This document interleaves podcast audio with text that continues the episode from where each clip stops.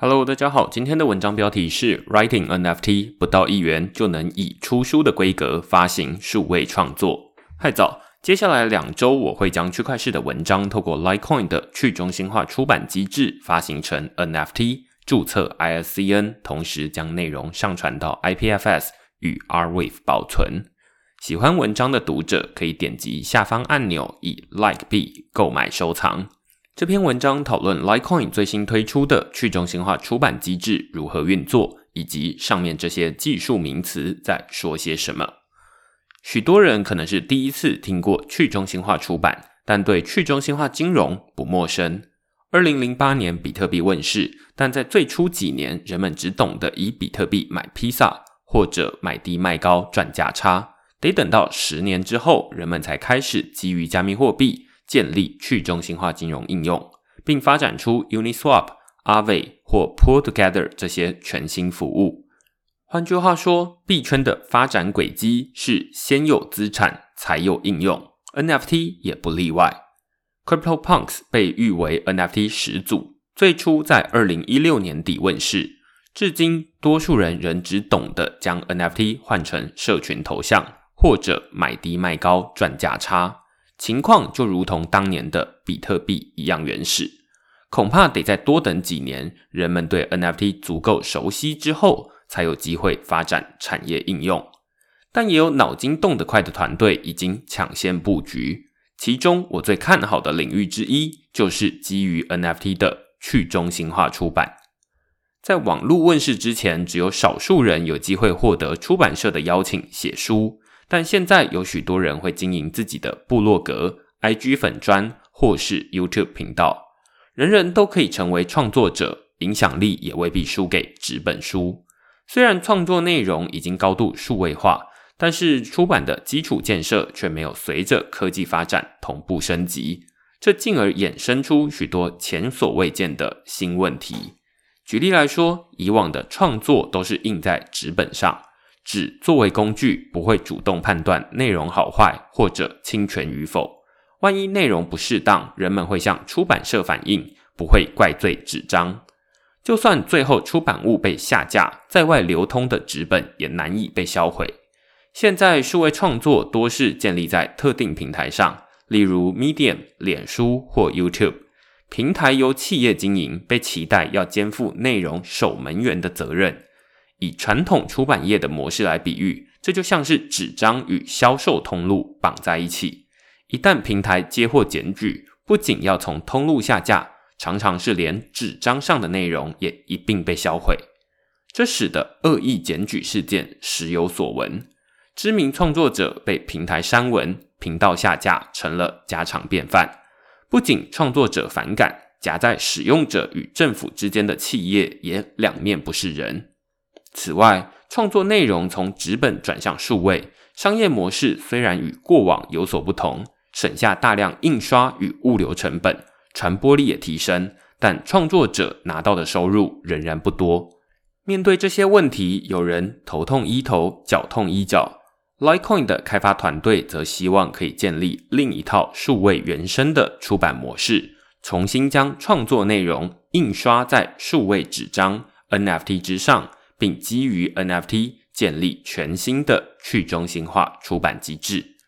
Litecoin 对 Writing NFT 的叙述很简洁，他们说 Writing NFT 是一段文字的 NFT 版本，可以是文章或任何篇幅的文字内容，也可以包含图片。个人的收藏作品是去中心化身份的重要组成之一。创作者只要点击几下，就可以将任何网页变成 NFT，从销售作品中获利。并享受去中心化储存的好处。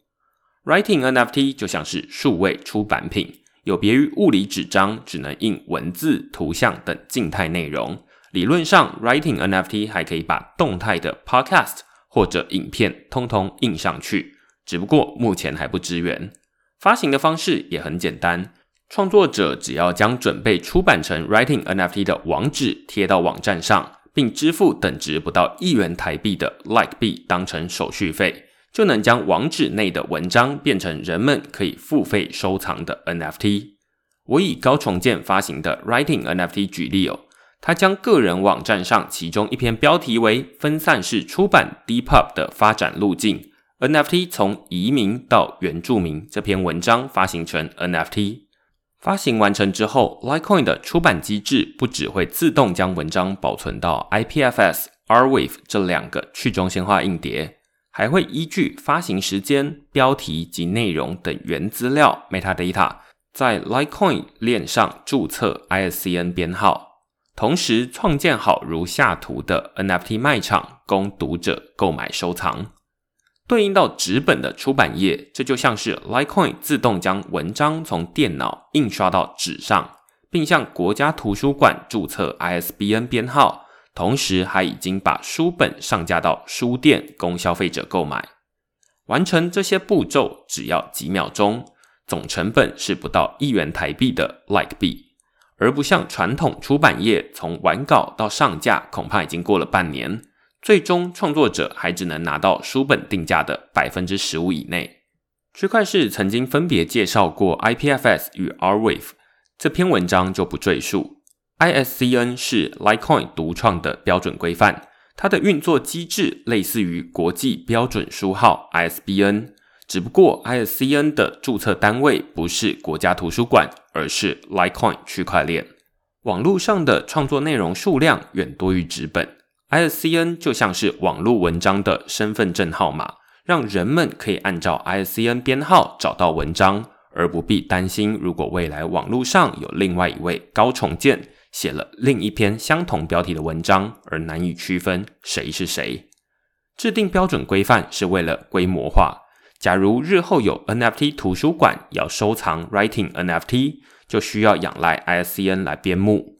NFT 书店也需要依据 ISCN 编号，才不会搞错两位高重建先生的同名作品。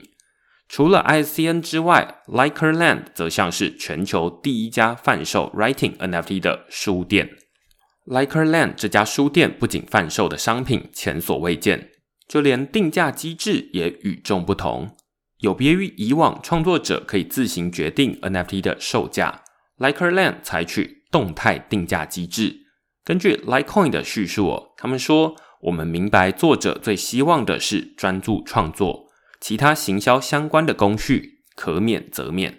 Writing NFT 为作者处理两个令人头痛的参数，分别是定价跟数量。Writing NFT 的定价会随着市场供需变化按一条曲线上升，需求越大，价钱会自动调升。”当价格自动到达一个市场不能接受的高度，便不会有人再愿意出价铸造出新的 NFT，总流通数量因而停止增加。以往出版社常会建议第一次出书的作者先印两千本，如果市场反应不错，再视情况二刷；如果没人买，就到此为止。但 Writing NFT 不是纸本，不用烦恼库存问题。可以根据市场需求卖多少印多少，印刷数量无上限。无限供给的书该如何定价？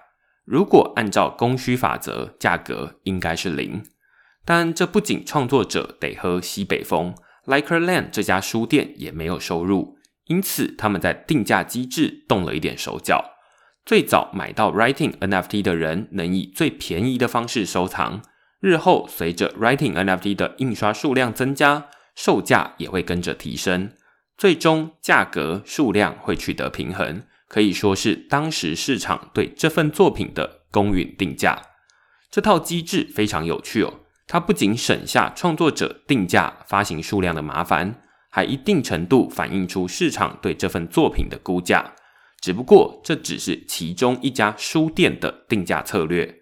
如果日后还有其他书店愿意上架 Writing NFT，或者有人成立 Writing NFT 的虾皮，创造二级市场，到时候市场还会变得更复杂。回头来看，目前多数人对于 NFT 的认知仍然停留在图像，尤其是头像。但随着人们对 NFT 越来越熟悉，大家会发现 NFT 也可以像纸本，是另外一种数位载体。现在，Litecoin 投入去中心化出版，就像是在人们还在用比特币买披萨的年代，提倡去中心化金融，困难重重，多数人也难以想象。看到眼前一片荒芜，有人想的是拓荒，也有人想晚点再来。前者可以享受早期红利，后者赚到的是生活便利。如果觉得这篇文章不错，或许可以从收藏开始。